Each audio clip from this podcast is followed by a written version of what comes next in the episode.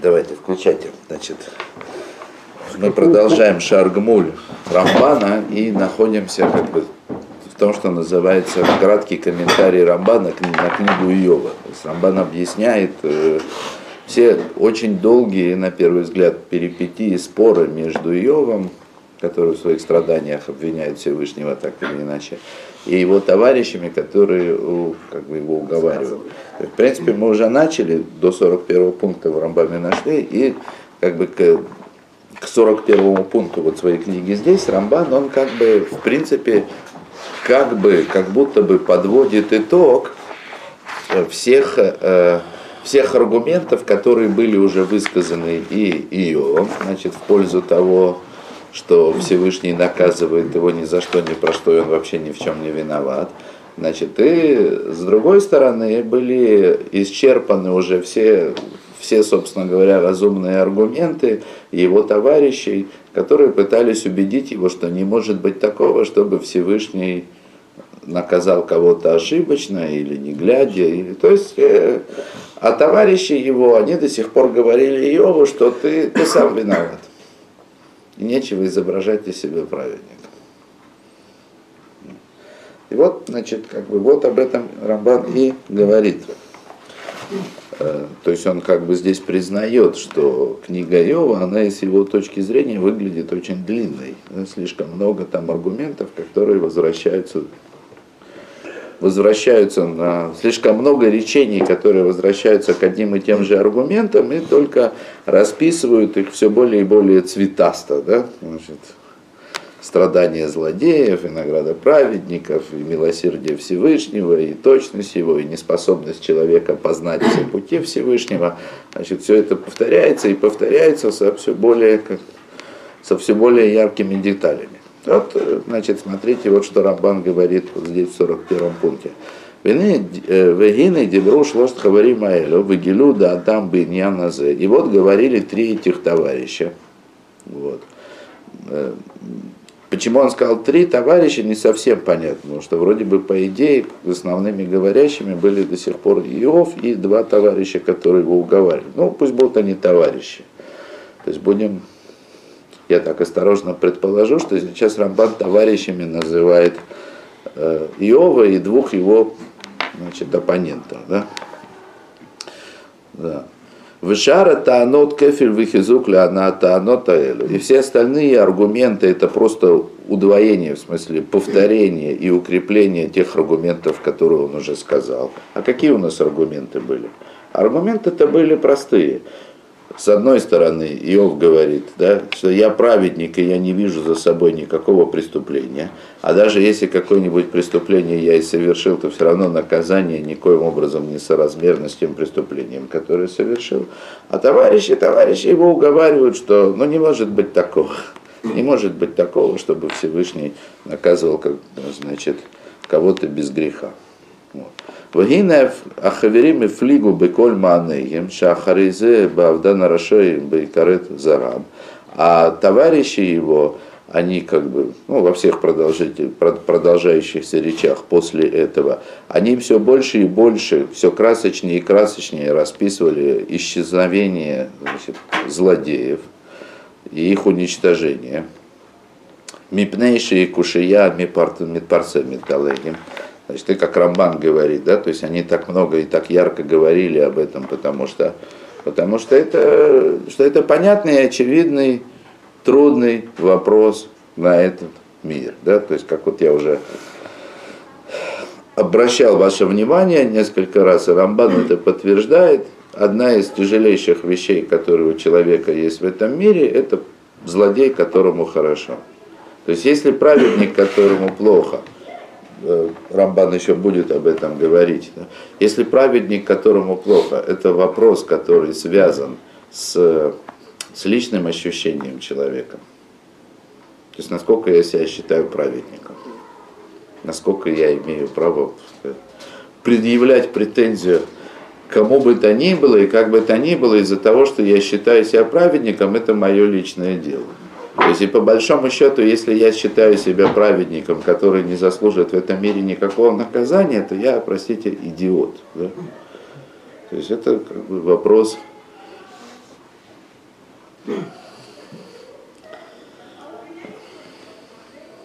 ну, не вполне легитимный для нормального человека в этом мире. Кто может, как Йов, считать себя, что он полный праведник? Поэтому сказать, что этот вопрос, он действительно больной в этом мире, было бы не совсем справедливо. А вот обратный вопрос, злодей, которому хорошо, о, вот тут уже нет вопросов. Потому что зло, зло, это же не я злодей, вы поняли, да? не мне же хорошо. Да? Злодей, которому хорошо, это всегда кто-то. И тут все ясно. А, ясно, что он злодей, это какие-то могут быть вопросы. Да? Вот. Ну во всяком случае он совершает злодейские поступки. И, конечно же, человеку намного понятнее злодейство, которое совершается со стороны, ну, то есть намного очевиднее злодейство, которое совершается со стороны, чем его собственное злодейство. Ведь даже если, даже если я готов признать, и я понимаю, что я не праведник, то все это хорошо, да? Но, но мои грехи, они как бы мои, они понятные, привычные, у меня есть миллион причин значит, для того, чтобы их совершить. Они маленькие, конечно, они понятные. Вот. То есть, с одной стороны, их легче признать, с другой стороны, их легче оправдать. А вот уже если кто-то совершает злодейство, которое мне, вот я считаю его совершенно неприемлемым, да, кто-то ведет себя так, как это абсолютно совершенно недостойно человека вообще, особенно религиозного, всякие такие вещи, то есть это же кошмар. То есть очень легко найти полного, так сказать, законченного злодея со стороны. Во всяком случае, человека, который ведет себя в этом мире как законченный злодей. А страдания его, с другой стороны, мне неизвестны. И поэтому вот это то, что имеет в виду Рамбан. То есть злодей, которому плохо, это тяжелейший вопрос для человека. Ой, злодей, которому хорошо, извините, говорился. Злодей, которому хорошо, это тяжелейший вопрос.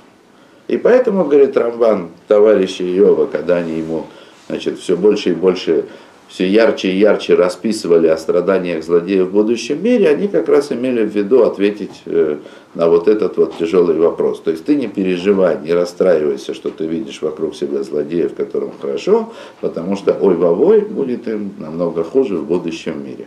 То есть как будто бы это действительно выглядит последним утешением бедного, бедного страдальца в этом мире. Вот будет им, будет им злодеем. Чем, чем веселее, чем лучше этим злодеям живется в этом мире, тем тяжелее им будет в будущем. Как говорит Рамбан, к этому сводится как бы, умножение или повторение аргументов, которые происходят дальше. Вы Ириху БЗ, то есть они, ну, скажем, литературно, и они, товарищи, они были очень многословны в этих объяснениях.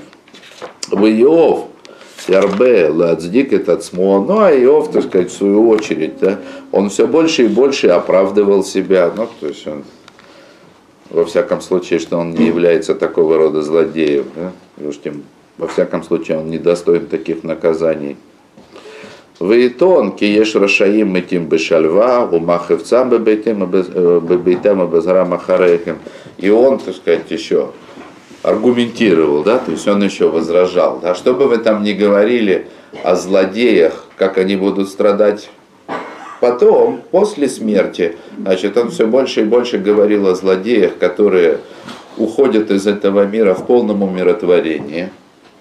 И при этом он еще добавлял тоже интересный аргумент. И какое им дело до того, что будет после них, да? Пусть там их дома рухнут после их смерти, пусть, значит, их потомство будет страдать, Пусть они там будут, пусть даже сами будут гореть в геноме, а им-то что от этого? Тоже как бы аргумент. Ведь если... Тем более, что мы находим такую вещь. Да? Значит, мы находим Хазаль, и Рапмоши Зацаль, значит, он об этом говорил. Это, собственно говоря, то, что мы находим в, в известной Мишне, в Перуке Хедек, да, доля трактате Санедрин. Про кого вот конкретно Мишна говорит Шейн Лехелек Леолям Аба, у кого нет э, доли в будущем мире. Про того, кто, э, кто отрицает, тот, тот, кто не признает воскрешение мертвых. И тут как бы понятная аргументация, э, аргументация понятная, и слова мудрецов, они как бы вот прямо об этом и говорят. То есть кого Всевышний наказывает тем, что у него нет доли в будущем мире, а того, кто в будущем мир не верит. Ну как, мида киногет мида. Мера за меру. Если ты не веришь в будущий мир, так тебя его лишают. И хотя, скажем так, в теоретическом осмыслении наказание человека в этом мире и в будущем мире это красивый аргумент. С другой стороны, э, с точки зрения вот такого страдальца Иова, которому тяжело от всего происходящего в этом мире, этот аргумент можно, этот аргумент можно использовать ровно наоборот. То есть если есть злодей, который не верит в будущий мир, и ему на на весь этот будущий мир глубоко наплевать. И все, что его интересует, только этот мир. Значит, то как могут утешить праведного человека в этом мире разговоры о том, что этот злодей, он исчезнет в будущем. Ему же, не, это, ему же в этом нет никакого наказания. Ну, так, по крайней мере, нам кажется. Он злодей, он в будущий мир не верит, ему наплевать. Да? Вот. И вот мы видим, что в этом мире у него все идет гладко, у него все прекрасно, все хорошо, а в будущем он исчезнет. Ну нет, нет, на нет и суда нет. Ну нет его. То есть это как бы, как бы такой очень тяжелый аргумент для человека, который страдает и который возмущен, которого, которому больно от того, что в этом мире, в этом мире на его несчастных израненных костях пляшут злодеи, которым, которым все дается в руки. Это ужасно. Это ужасно. И как они могут утешить такого праведника, в кавычках, значит, страдающего, как Иов, значит, как могут его утешить аргументы, что ой вовой потом этому злодею. Ему же наплевать, ему-то что? Ну нет у него будущего мира, не будет его. Тут можно, конечно, это по-разному рассматривать можно продолжать расписывать, как товарищи ее, говоря о том, если ты думаешь, что со злодеем ничего значит, в будущем мире не случится просто потому, что его не будет, так ты ошибаешься, будут у него ужасные муки генома, и это только кажется, что ему все равно, а на самом деле он будет страдать, это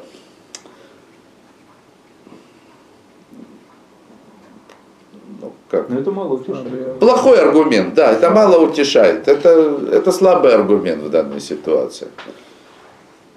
Ну что, ну что, ты, мне сейчас так плохо, и особенно плохо от того, что им хорошо. И ты сейчас меня утешаешь тем, что потом им будет еще хуже. А я даже вообразить не могу, как им будет хуже. Так ты мне начинаешь рассказывать, как невообразимо им, еще более невообразимо хуже, чем я тут могу себе представить. В общем, все это странно. Все как бы вот на данном этапе, как бы если завершить вот эту дискуссию, в смысле изучения этой дискуссии и смотреть, то все это кажется непонятным. Это вот как бы в конце концов, то, что говорит Иов, сейчас я закончу фразу. С одной стороны, значит, он говорит, что бы ты про меня ни говорил, я все равно себя чувствую праведником, недостойным этих наказаний. И с другой стороны, чем меня должны утешать какие-то будущие страдания злодеев, если я вижу, что в этом мире до конца своей жизни они благоденствуют, что только позавидовать можно, а, а какое нам всем дело до того, что с ними произойдет потом? Что вы хотели сказать? Я хотел спросить, если можно. Да, конечно. Может быть, все эти э, вот эти вот рассуждения Иова не сами страдания, а отношение Иова к ним, да, вот как, как э, считающего себя праведником, там, да, и несправедливые, э, вот что эти наказания, его страдания, которые Господь ему посылает, он считает их несправедливыми. Может, может быть, это связано с тем, что он просто не знает, что в это время Израиль переходит Ямсуф, и тем самым Господь отвлекает э, э, сатана, так же, как в Йом-Кипур, например. Э, то есть он отдает Йова, чтобы отвлечь. Э, ну, это обычная работа Творца. То есть вы имеете Если бы он это понимал, извините, может быть, он иначе относился бы к этой процедуре. Я просто хочу, чтобы все, кто сидят здесь, они поняли, что вы говорите. Вячеслав имеет в виду Мидраж, который, это ну, в который, написано. который говорит о том, что все это происходило, ну, как бы на самом деле. И все это происходило в тот момент, когда Израиль выходил из Египта. То есть все, весь вот этот самый разговор, он как Вячеслав сказал, был для того, чтобы отвлечь внимание сатана. Да, с этим связано, от, конечно от евреев, которые переходили в это время через Красное море.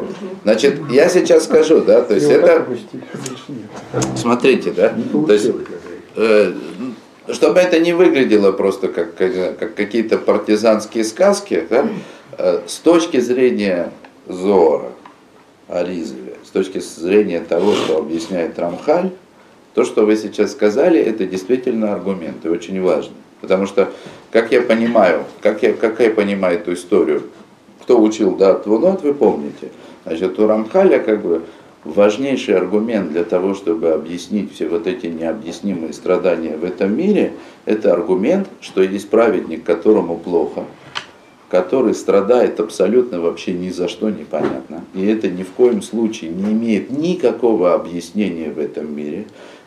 И никакого объяснения, даже если мы воспользуемся кабалой самого же Аризеля, в смысле через Гилгулим, то есть через перевоплощение человека, а никто не расписывает воплощ... перевоплощение человека так, как Аризель, с одной стороны. С другой стороны, как минимум Рамхаль так считает, даже эти перевоплощения и новые жизни, они недостаточны для того, чтобы объяснить все страдания праведников в этом мире этого все равно недостаточно. И поэтому Рамхаль говорит, что есть страдания, которые талуй бы мозаль, которые просто вот такова роль человека в этой жизни. Как, извините, как за, может быть, аналогию такую простоватую, да?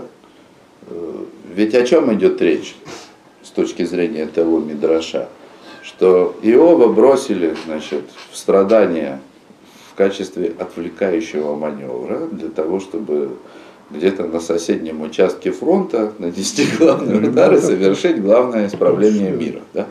То есть как бы и тогда получается, что в этом мире праведники, они как бы условно делятся на тех, кто достигнет э, понятно и очевидно на самом деле успеха в этом мире, и в этом будет как бы его победа, а кто-то в это время принесет себя в жертву, и о том, что он на самом деле праведник, и о том, как велика его награда, мы вообще в принципе узнаем только потом в будущем мире. И с точки зрения нашей в этом мире – и как бы, может быть, даже с точки зрения Всевышнего вообще и те, и другие одинаковые праведники, а разница между ними, она вообще не поддается никакому рассуждению, просто вот одни праведники, да, они э, как участвуют в торжестве справедливости и единства Всевышнего в этом мире тем, что им хорошо, а другие праведники, они участвуют, как бы принимают участие в раскрытии тем, что им плохо. И нет между ними никакой разницы. Вот, я к чему это все? Это все было бы хорошо и здорово, если бы мы не находились в Рамбане, который этот аргумент отрицает. То есть он знает о том, что такая точка зрения существует, но он даже иронично говорит, вот вы увидите, он по поводу этой аргументации говорит даже иронично. Да? Вот. Не совсем уже ругает, но говорит иронично. Вот. Сейчас он об этом будет говорить, да? Да, ну, давайте сейчас этот абзац закончим. Велю ахизуким летанота нискорот бемаанима решанием. То есть все вот эти вот аргументы, которые здесь Рамбану снова перечислил, это все только усиление, э, значит, подкрепление аргументов, которые были уже упомянуты, э, самых первых. Венля но церех липартан ликоля пируша в цеферазе. И, э, цорах, да. И нет у нас никакой необходимости снова повторять и объяснять эти аргументы, вникать в их детали, в их отличия, да, ради того, чтобы объяснить идею этой книги. То есть все это, конечно, очень важно, это очень интересно, это Деврей Тора, и из этого можно еще много выучить, но для того, чтобы понять идею этой книги, в этом уже нет необходимости. О, дальше, так сказать, военный Илиго, то есть это тот самый третий товарищ, который наконец-то ответил Иову, да, так что, ну, судя по книге, Иов смолчал и согласился. Причем интересно, так сказать, что Илио, прежде чем отвечать то, что он отвечает, он очень много говорит о себе много говорит о себе, говорит он вообще среди всех самый молодой, и он не стал бы вмешиваться в этот спор, и не стал бы ничего говорить, как бы из скромности своей, если бы только он не увидел бессмысленность и безуспешность вот этого перепирательства, которое происходило между Йовом и его старшими товарищами. Это, о. Вегина Илигу Хара по Алиев, значит, так вот Илигу, вот этот самый, который, как мы сейчас увидим, или не увидел, да, значит, что он, который наконец-то убедил его в его неправоте. Так вот, Илиу, он рассердился на Иова, то есть гнев его возгорелся на Иова. Вая бейнов то гамур. Значит, и в глазах Илиу Иов он вообще допустил тяжелейшую, грубейшую ошибку. Дексив Шам, как написано там, это уже в 32 главе. Убыев хараапо, аль цитко навшо миалегим. И на Иова разгорелся его гнев, за то, что он оправдывал самого себя, э, оправдывал себя, ну, назовем это в свете претензий Мейлаким, в свете претензий Всевышнего. Да? То есть он как бы все время говорил о том, что он ни в чем не виноват, и Всевышний его совершенно напрасно наказывает. Векена Маршам, и также еще сказано там еще в 34 главе, Иов лобы да ты дабер, дворов лобы искель. То есть тут вообще как бы совсем суровое, суровый приговор. То есть Иов, он неосознанно говорил, и слова его были неосмысленные, то есть глупость нес. Да? Ну, видимо, так сказать, ну, если человек действительно считает себя праведником, да, ну что можно про него сказать, да? Это не, это не очень умно, да? Вот. Это, то есть это само по себе мусар, да? То есть даже если мы найдем какие-то, значит, тонкие разумные объяснения э, уверенности Иова в своей праведности, да, все равно, в принципе, по большому счету, если человек считает себя по-настоящему праведником в этом мире, ну, как с чего я, собственно говоря, и начал, да, то это, ну, он не в своем уме. Он не в своем уме. Вот. Хотя, когда человек страдает, да, что чего только не, не придет в голову. О, но тут главное не это. Векен хара поле хаверов шаю мацдиким мишпате лаким. То есть, с одной стороны, он разозлился на Иова, то есть буквально рассердился, что он, так сказать, вообще говорил слова абсолютно неразумные. И точно тем, что он оправдывал себя, называл себя праведником в глазах Всевышнего. И точно так же разгорелся гнев Илеу на товарищей его, которые оправдывали, э, которые как бы оправдывали законы Всевышнего по, по отношению к Иову, да, то есть его наказание. То есть он разозлился на Иова, который считал себя праведником, и разозлился на его товарищей, которые считали, что он не прав, а Всевышний наказывает то справедливо. На всех разозлился. Вот. Шинемар, как сказано там, обышло шитраов хараапо, аляшер ло мацу мане вершио этиов. И на э, трех его, значит, и на трех его товарищей разгорелся его гнев за то, что они не нашли ответа, и они обвинили его. То есть они должны были найти способ каким-то образом объяснить Иову, что он не полный злодей, как ему, ну, как бы может показаться в глазах Всевышнего, несмотря на наказание, они должны были это объяснить. А они вместо этого, они начали убеждать самого Иова, что не может быть такого, чтобы он не был злодеем, и как бы он ни крутил, он сам виноват во всем том, что с ним происходит. То есть Иов не прав, когда он утверждает, что он праведник, не правы его товарищи, которые говорят, сиди, молчи, Всевышний не ошибается, и что бы ты там ни думал про себя, ты сам виноват во всем, что с тобой происходит. И те, и другие не правы. То есть пришел, то есть молодой Илию, он э, пришел просто в ярость, услышав, так сказать, этот спор. Да? Ну, как бы, так сказать, двух идиотов, да, то есть у них разгорается. Я как бы с ограниченной ответственностью говорю, да, но он же разозлился на них, да, то есть спор разгорелся, жаркий спор разгорелся, и этот спор продолжается, ну, как Рамбан намекнул, да, что дальше идет повторение и усиление прежних аргументов. То есть этот спор, Леавдиль, он как дискуссия в интернете на все более и более повышенных тонах. Да? То есть одни и те же аргументы, они говорятся все ярче и ярче. Да? И вот это Тут бы как раз самое время сказать, привести вот эту самую Шиту Рамхаля, значит, известные на Кабалы, Ариза, Лезора, что в конце концов они оба не правы, да? что есть действительно праведник, который страдает без, без всякой причины со стороны праведника, да? но Рамбан этого не приводит. Он это не приводит, он не говорит. Он говорит, да, а, сейчас я еще не закончил. Да, так вот, и на трех его товарищей тоже разгорелся его гнев за то, что они не могли, не могли они ответить Иову на его на тяжелые вопросы. Да? И также вот он говорит, вани и шевеха мирин ватреха и маха. То есть, либо он говорит, я отвечу тебе словами, то есть я найду слова для того, чтобы ответить тебе на твои тяжелые вопросы, а заодно и товарищи товарищем твоим вместе с тобой. То есть Илева приходит и говорит, я разъясню, в чем ты ошибаешься, а заодно и разъясню, в чем ошибаются твои товарищи. О, и вот тут как раз самое время было бы сказать, что есть вот такие страдания праведников, которые очень важны для исправления мира, и которые, вот как объясняет Рамхаль в Датвунот, которые добавляют неизмеримо награду праведному в этом мире. И это, естественно, все не в наших руках это осмыслить. Но Рамбан, там, где он это вот самое время, самое место, где этот аргумент привести, Рамбан его не приводит. А вместо аргумента он приводит кушею. Вместо этого он приводит кушею.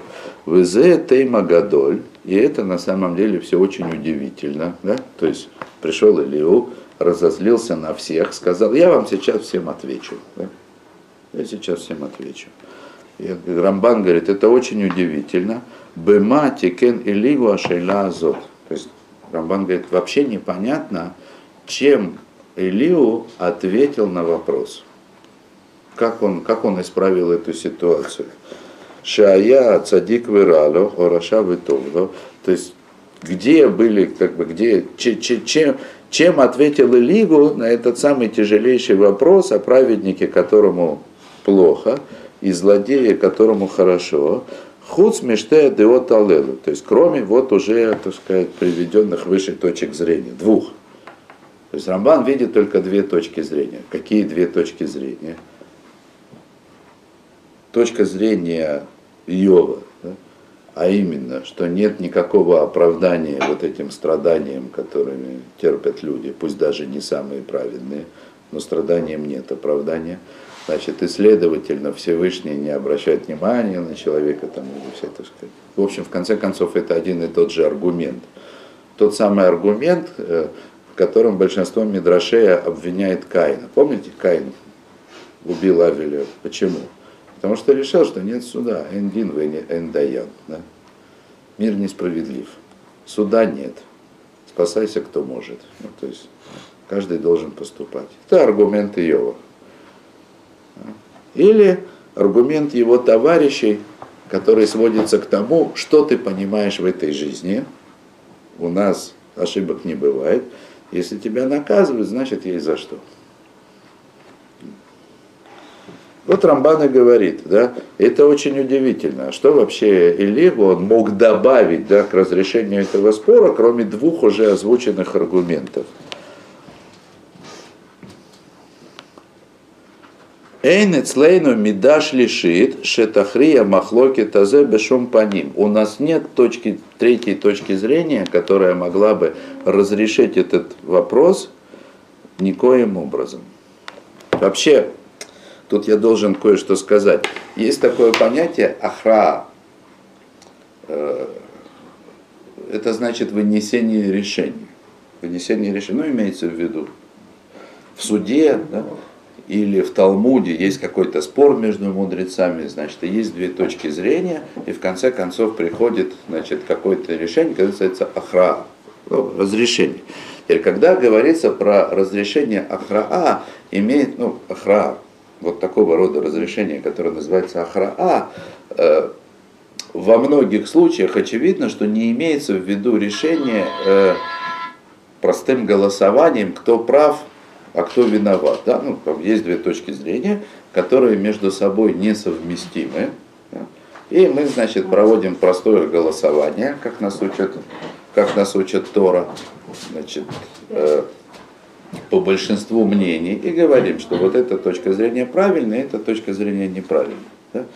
Так вот, когда говорится ахраа, смысле как разрешение спора, имеется в виду, как правило, нечто третье. Это очень важно при изучении Талмуда. Что если Талмуд приводит две противоположные точки зрения, то разрешение, которое должно прийти, это должна быть третья точка зрения, которая помирит эти две противоположные. Синтез. Да, да, можно назвать это синтез, хотя это нечто, э, то есть всегда если у меня есть два мнения, и оба они на самом деле, то, что называется Элу в Элу Диврей Элаким Хаем, да, то есть и то, и другое слова Бога живого, то это пришло не для того, чтобы меня запутать, а это приводится, приходит, сваливается на меня такого рода вещи для того, чтобы я мог подняться над своим видением сегодняшним, подняться над тем представлением о мире, в котором вот эти точки зрения выглядят несовместимыми, и увидеть неким иным взглядом нечто более глубокое, которое позволяет да, сказать, что и ты прав, и ты прав, да, а каким образом мы будем поступать как бы вот уже в реальной жизни, это уже зависит как от какой-то конкретной ситуации. Ахраа, то есть точка, третья точка зрения, махрия. То есть это действительно звучит, ну как бы э, звучит в некотором смысле как синтез. И этот прав, и этот прав. На самом деле здесь есть, есть, есть нечто, так сказать, более глубокое. И в определенной ситуации, может, мы будем поступать так, или, может быть, будем поступать так, как Ра. Так вот здесь Рамбан говорит, да, что между двумя приведенными аргументами, то есть либо Всевышний не смотрит на этот мир, да, либо мы не понимаем, на основании чего он в этом мире судит, он говорит, Рамбан говорит, между двумя этими аргументами эйн ахраа, нет разрешения. Нет. Нет третьей точки зрения, которая могла бы соединить. А ведь та точка зрения, которую я уже сегодня объяснял от имени Рамхаля, она-то как раз и является махрия, да, то есть синтезом между двумя вот этими точками зрения. Вы поняли? Рамбан говорит Эйн Ахраа.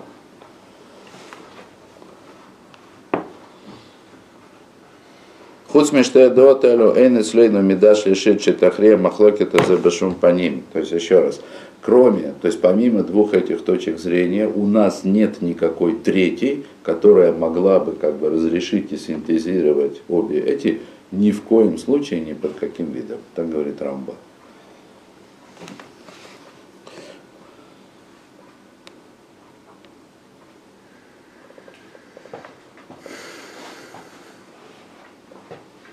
Шиявоу альхет каль охамор кломар задону жгага, кадеврей хаверей эйов, вейм эйнакен шелюбадин баим. То есть он поясняет, да, Рамбан дальше говорит. То есть если человеку приходят в этом мире страдания, то они приходят либо за грех, как сказали товарищи Иова, будь то грех тяжелый, например, замысленный намеренно, или грех легкий, значит, который нечаянный, это уже, так сказать, вопрос строгости суда, объяснение его строгости, но в любом случае страдания приходят за грех. Или, если есть какие-то страдания, которые не приходят за грех, значит, этим страданиям нет никакого оправдания и нет суда. Так говорит Рамбан. Он не откладывает выяснение справедливости суда Всевышнего на будущий мир, когда я узнаю наконец-то. Он не пользуется аргументом, он не говорит о страданиях, которые могут быть абсолютно незаконными с точки зрения этого мира и абсолютно оправданными с точки зрения будущего мира. Понятная идея? Ведь э, снова, я прошу прощения, просто тема действительно сложная, да. Еще раз, да, то есть когда Рамхаль в Датванот объясняет то, что объясняет по поводу праведника, которому плохо в этом мире, на самом деле ни за что, да, Он говорит о чем? Что в этом мире это может быть абсолютно несправедливо, а в будущем мире это будет 100% справедливо. Трамбан этот аргумент отвергает. Либо есть грех, либо это незаконно. Точка. Понятно? То есть это как бы вот однозначно. Именно, а если не так, если не было греха, значит это страдание не по закону, несправедливые.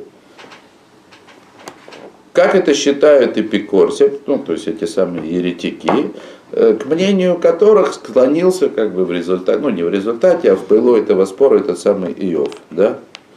Вот. Ну, как бы со всей его аргументацией. Вы Мноймар, значит, если вы еще не поняли, что Рамбан отрицает как бы, да, какую-то возможность третьего, то он сам говорит об этом. Вы мной маршиеши сурин хуцмиасворотелу. Если ты скажешь, если скажешь, что есть страдания, которые не вписываются в эти два, в эти две точки зрения. То есть страдания, которые не являются ни незаконными, несправедливыми с одной стороны, а с другой стороны не связаны с грехом. То есть те самые страдания праведника ни за что. Если ты скажешь, что есть какие-то страдания кроме этого, да, э, и эти страдания, которые приходят для того, чтобы неизмеримо усилить награду праведника в будущем мире. Вот он, Рамхаль со всей Кабалгаризали. Да? Если ты скажешь, что есть такие страдания, да, Кедеврея Митхаздим бы ему на азот. Здесь ирония Рамбана. Да? Знаете, есть такое понятие хесед. Ну, в смысле, доброта Всевышнего, благочестие. Хасид, благочестивый. Да?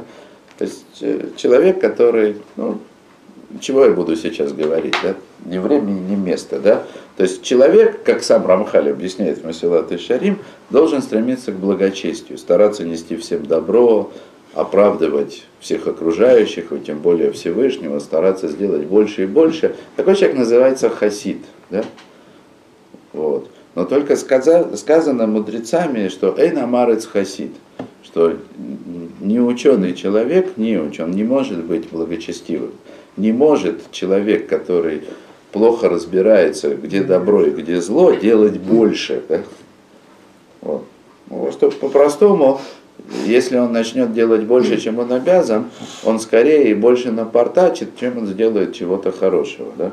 Так вот такой вот неуч, который пытается быть благочестивым, на языке мудрецов он называется митхасет. То есть не благочестивый, а, ну как бы так сказать, э, рядящийся в благочестие. Так я это когда-то перевел Месилат и Шариф. Митхасет – это такое ироничное название. Человек, рядящийся в благочестие, который хочет изобразить из себя большего праведника, чем он может быть на самом деле, стремится к этому, да? но у него, естественно, ничего не получается. Так вот, смотрите, вот здесь вот Рамбан как раз и говорит, что если ты будешь говорить, что есть какие-то третьи, да, что есть какие-то третий вид страданий, которые не вписываются в уже две приведенные точки зрения, значит, и он говорит, кедеврея митхаздим беймбаналиц азот. Как слова, да, рядящихся в благочестие, которые верят в это явление. Понятно, да? То есть Рамбан знал, что есть такая третья точка зрения, ну, в смысле, что вот есть, как говорит Рамхаль, есть страдания, которые на самом деле ни за что, да, вот, но Рамбан считал, что тот, кто этой точки зрения придерживается, он не хасид, каковыми стремились быть каббалисты, а он митхасет. Ну, наоборот, его окружали люди, которые пользовались этой точкой зрения, которые были вот такие. Может быть, да, конечно, конечно, естественно, да. Вы, вы же понимаете, да, то есть естественно, что эта точка, третья точка зрения, она на самом деле... репутацию. Она на, сам, она на самом деле позволяет человеку, который сам-то толком ничего не знает, занять позицию праведника и мудреца якобы, который готов тут примирить все стороны. Ну, это христианское вот э, как раз положение основное. Да давайте не будем как бы трогать конкретные конфессии, ну, но, но смысл вот в чем, да, значит, когда у меня все хорошо, да, и мне особенно в этом мире не припекает, да, нет большого труда для того, чтобы выглядеть самым умным. Э, в том смысле, что сказать, да все вы дураки, да, значит, о чем бы вы ни спорили, что бы вы тут ни говорили, все равно э, все равно непостижимы пути Господни, да, то есть вместо того, чтобы говорить и ты прав, и ты прав, да, можно сказать, все вы дураки и все равно не понимаете, о чем вы спорите. А сам факт вашего спора, он говорит о том, что вы люди недалекие. О, вот это вот Рамбан, грубо говоря, он говорит, вот это Митхаздим, да, то есть что ты тут изображаешь из себя тогда. Вот. Ну, это тяжело, да, вы же понимаете, я же рамхальник, да, то есть, ну, Рамбан, он сейчас, как это, нас с Рамхалем, да еще со многими мудрецами просто с камня на камне не оставил, да? Ему бы на самом деле, ему бы на самом деле доказать, аргументировать это все, да? Вот. Но он это, э, как бы здесь, здесь по тексту он это, это аргументирует, да? Но, во всяком случае, Рамбан признал, что он знал о существовании такой точки зрения, просто относился к ней иронично. Вот. Веквар бану бетанот хавераев минатами маем, да? Значит, он говорит, во-первых, так сказать, такого рода аргументы здесь в книге уже встречались. То есть уже товарищи Иова, они уже говорили с ним об этом. Шаасевель эншо ясиф алясхуд к Моше Искарну. То есть они уже, как мы приводили раньше, говорили, что его страдания от этого наказания добавят ему награды. То есть при всем при том, что они ему говорили, что он заслужил на самом деле страдания свои, да, при этом они все-таки его утешали, когда говорили, что ну не страшно. Даже если тебе кажется, что твои, вспомните же, Йофан все время говорил, что даже если я в чем-то виноват, страдания несоразмерны. Так они ему говорили, ну хорошо, несоразмерны, но так они добавят тебе награды. Да? И Рамбан не видит никакой принципиальной разницы да, между тем, что добавят награду страдания, которые пришли совсем ни за что, или страдания, которые пришли за что, но они, они превышают всякие разумные размеры. Рамбан говорит, это уже говорили, да, что нету в этом ничего нового. Все равно, так сказать, вот это добавление награды за счет страданий, пусть даже в какой-то мере незаслуженно, это был уже аргумент все равно не может такого быть, чтобы эти, пусть даже в определенном смысле незаслуженные страдания, пришли вообще без всякой причины.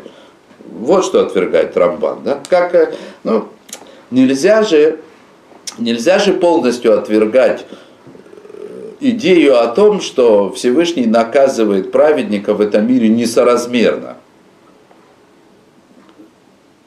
Это же очевидно. Масса, да, то есть высказывание самых мудрецов, что Всевышний судит в этом мире праведника за грехи толщиной волос, да. Малейший грех праведника может обрушить на него величайшие страдания. Но для этого должен быть малейший грех. Страдания не могут быть не наказанием, а наоборот, в положительном смысле. Вот вы об этом же и спор. Об этом же и спор. Да? Ну, значит в положительном смысле? Конечно, Рамбан не возражает против этого. В положительном смысле в каком? Добавить ему, правед, ну, добавить ему награды на будущий мир, открыть ему глаза. Конечно, это все имеет положительный смысл. Но не может быть такого, чтобы это было без малейшего греха. Не может быть такого. Это то, что говорит Рамбан. Он не говорит, как как это принято сегодня считать с точки зрения Кабалы, что даже если Всевышний привязывает вот эти незаслуженные страдания к какому-то грешку, все это делается только для вида, а не потому что так на самом деле. Да? Нет, Эй, Рамбан не, не бывает, без греха не бывает страданий, точно. Если есть малейший грех, все, ты попал, да? Могут быть какие угодно страдания. Да? И они, да, тебе будут во благо, но для этого нужен малейший грех. Я прошу прощения, что я много раз это повторяю, но мне просто это, у меня такое ощущение, да? О, так вот, о том, что большие страдания могут быть во благо самого человека, даже если они кажутся незаслуженными или несоразмерными, Рамбан сказал, этот аргумент приводился, и он ничего нового не дает. Говорили уже об этом. Точка. Да? Но это несоразмерность страданий, а не то, чтобы они вообще были незаслуженными. И Рамбан не видит между этим никакой не, не, не принципиальной разницы.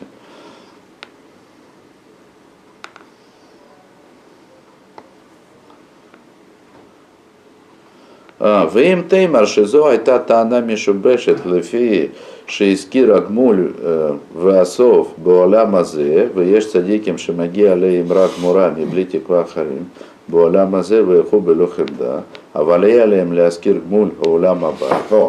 Ну, тут уже как бы аргументация. А если ты скажешь, ну как бы, что в устах оппонентов Иова – тот же самый аргумент, который Рамбан-то сам отвергает, он был неправильным, что он пришел искаженным, в смысле не был сформулирован так, как, как его следует, да? Э, из-за того, что они упоминали окончательную награду уже в этом мире. То есть Рабан говорит так. Мы могли бы подумать, что аргумент, который могли бы подумать, что аргумент, который приводился до сих пор, он был не совсем правильным. Всевышний тебя наказывает за твои малейшие грехи совершенно несоразмерно, для того, чтобы добавить тебе неизмеримо награду потом, когда потом? В этой жизни.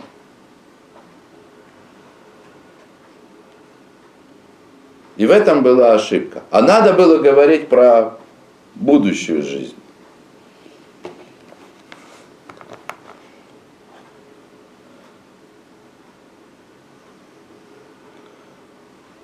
Вееш садиким шимаги алейм рак мурами блитиква ахарит. А ведь есть, это, это Рамбан пока якобы защищает своего оппонента. Да? А, есть, а, а ведь есть праведники, полные праведники, на которых, так сказать, в этом мире приходят жуткие страдания без всякого, без всякой надежды на то, что эти страдания когда-нибудь закончатся.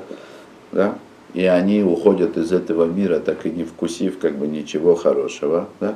И поэтому должны были бы, так сказать, товарищи Иова говорить не о награде, которая произойдет в этом мире, а которая произойдет в будущем. Да?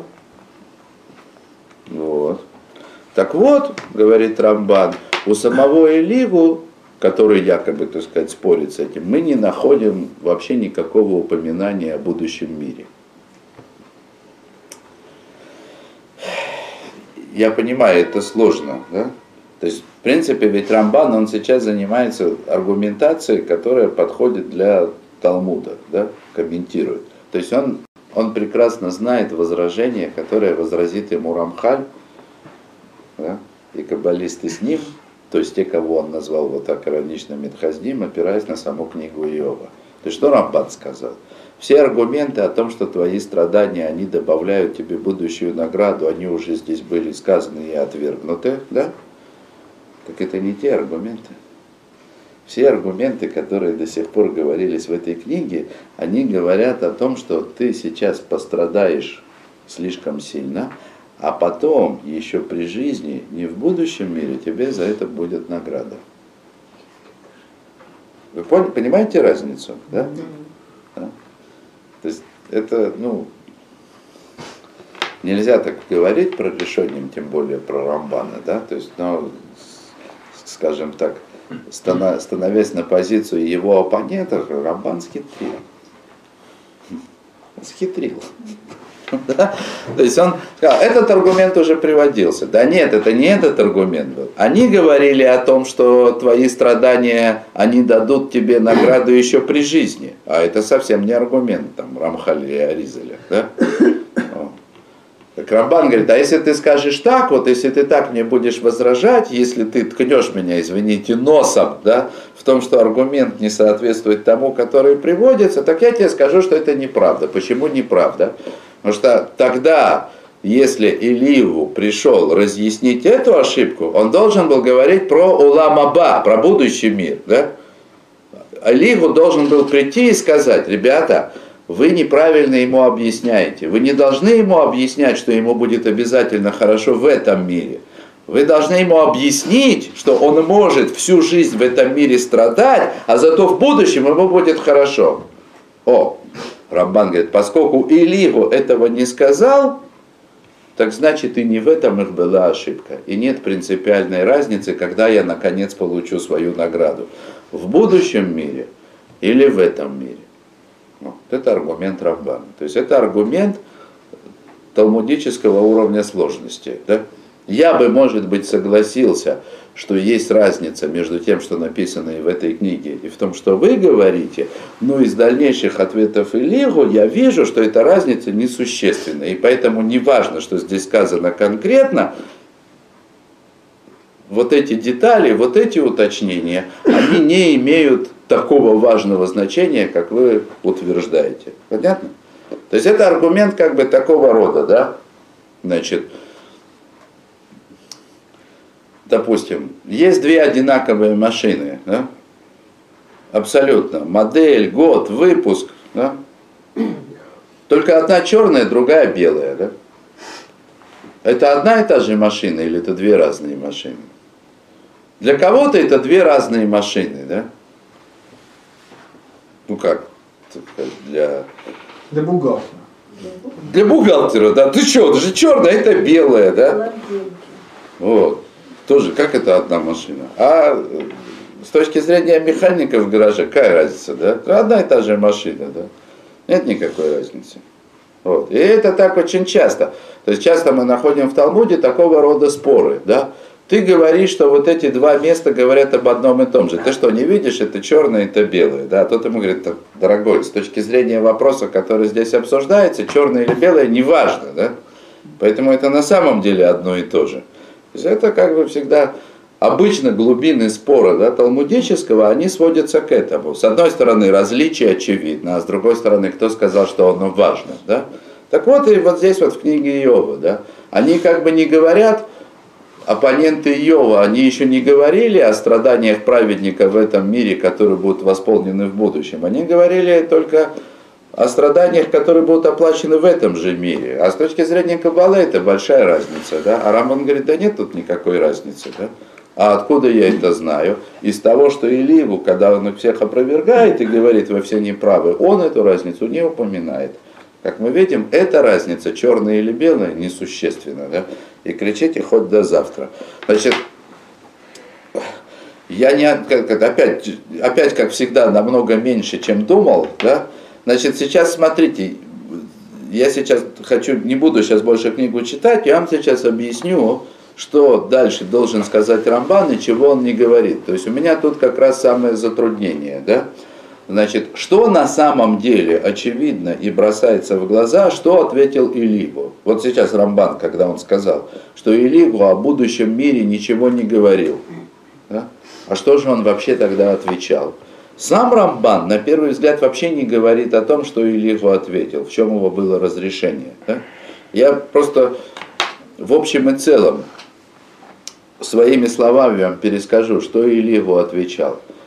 Он говорил о том, насколько сложен этот мир, и как неисповедимы пути Господни, и как он воздает величайшую награду за малейшую праведность, и как он взыскивает самым тяжелым образом за малейшие грехи, и все это все сильнее и сильнее накручивая, то есть как бы повторяя, да, казалось бы, те же самые аргументы, которые уже приводились, но в конце, если я не ошибаюсь, 33 главы, значит, он говорит очень короткую фразу. И все это делает Господь с человеком два или три раза. В середине, ближе к началу.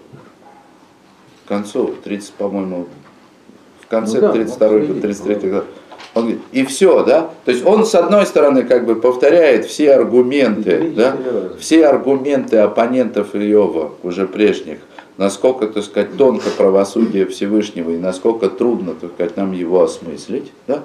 И потом добавляет, и все это делает Всевышний с человеком два или три раза. О чем речь?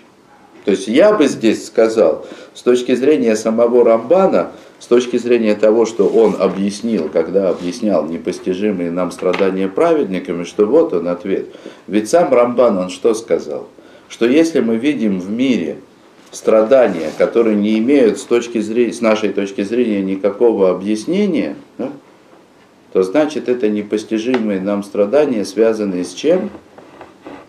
С перевоплощением, с Гилгулим. Только он назвал это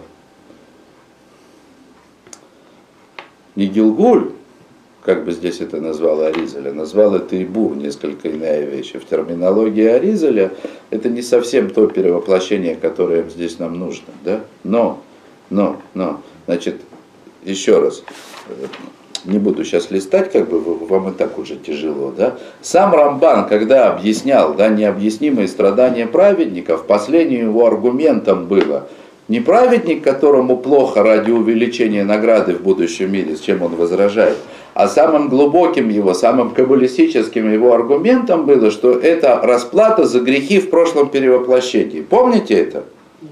И это как раз то, за что должен был ухватиться Рамбан в словах Илиеву. Он расписывает о том, как тонко и сложно правосудие Всевышнего, и как трудно его понять, а потом добавляет, и все это происходит два-три раза. Да? То есть все, что я тебе рассказал, возведи в третью степень, и ты поймешь, насколько это все сложно. Да? Но сами слова два-три раза, да? Они о чем говорят? На что они намекают? Конечно же, они намекают на перевоплощение.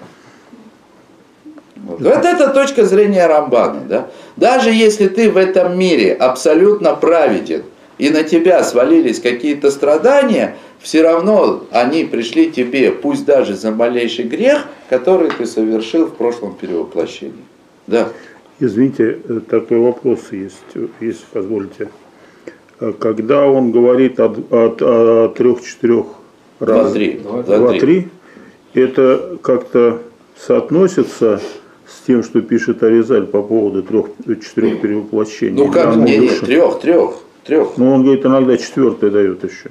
Нет, нет, четвертый. Не, сейчас, нет, нет, подождите, вопрос, нет, можно, нет, да? нет, нет. Ну, конечно, соотносится. Ну, конечно же, Аризаль возьмет это место и скажет, Господи, да, но что вы мне тут отрицаете? это Перевоплощение, если в Йове это написано прямо, да? Это в Таре написано. Да. За третьего, четвертого колена не навязаться. Не, ну колено это ладно, колено это потом. Да? А тут я извиняюсь, ну, Эливу на ровном месте, в, да? В Геленском Гаону тоже самое. Эливу на ровном месте расписывает все сложности и перипетии человеческой судьбы, а потом, так сказать, добавляет, как и все это делается да, два или три раза. И нет, это другом. Конечно, с точки, самое. С точки, с точки зрения Аризеля, конечно же, это прямое указание на Гилгулим, да?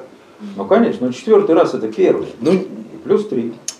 Я не хочу сейчас в это входить. Конечно же, конечно же, не зря Аризель говорит, что стам Гилгуль, то есть обычный Гилгуль, обычное перевоплощение, оно три раза, да? Ну, конечно же. Тут тяжелее другое, да, то есть немножко тяжело для Аризеля. По Амаем Шалош два или три раза, да. По Аризелю я что-то не, не уловил, чтобы у него была возможность двух раз. Меньше трех не да, бывает. Да, два вот это. Ну, это, смотрите, да, я от того, что я читал о Ризеле, это не значит, что ну, да, конечно. я прям такой-то, да. Так это, называется, балябатище. С точки зрения бедной, по бедности моего разума, мне кажется, что это чуть-чуть тяжеловато, то, что написано 2-3 раза. Но то, что написано 3, конечно же, это прямо, так сказать, да. Конечно, с точки зрения Аризеля на над этим стихом следует плясать. Да? Вот же написано все. Да? Вы говорите. Третий бывает по-разному. Не, не хочу об этом сейчас. Да? Мы только Гилгулим еще не занимали. Да? Вот. важно, так сказать, важно что, да, что Рамбан останавливается, вот для него это все, да, во всяком случае то, о чем он хочет говорить. На этом все дискуссии заканчиваются, да. Я не понимаю, я не вижу, где Рамбан на это сослался. Я не хочу сейчас вам читать его как бы дальше. Он этот стих не цитирует. Хотя явно он его имеет в виду. Но он там сказал, что это для тех, кто для понимания. Но когда он, объяс... да, когда он объясняет книгу Иова, почему он не цитирует этот стих? Он намекнул, что есть перевоплощение, но не, не сказал, что это и есть главный ответ. Вначале а приоткрой завес. Я прошу прощения. А как на самом деле Рамбан, то есть что именно Рамбан говорит об ответе Элигу, это уже нам уже придется смотреть в следующий раз, через месяц, с Божьей помощью. Следите за рекламой, да? Потому что у меня еще нет, как я говорил, нет даты на следующий прилет.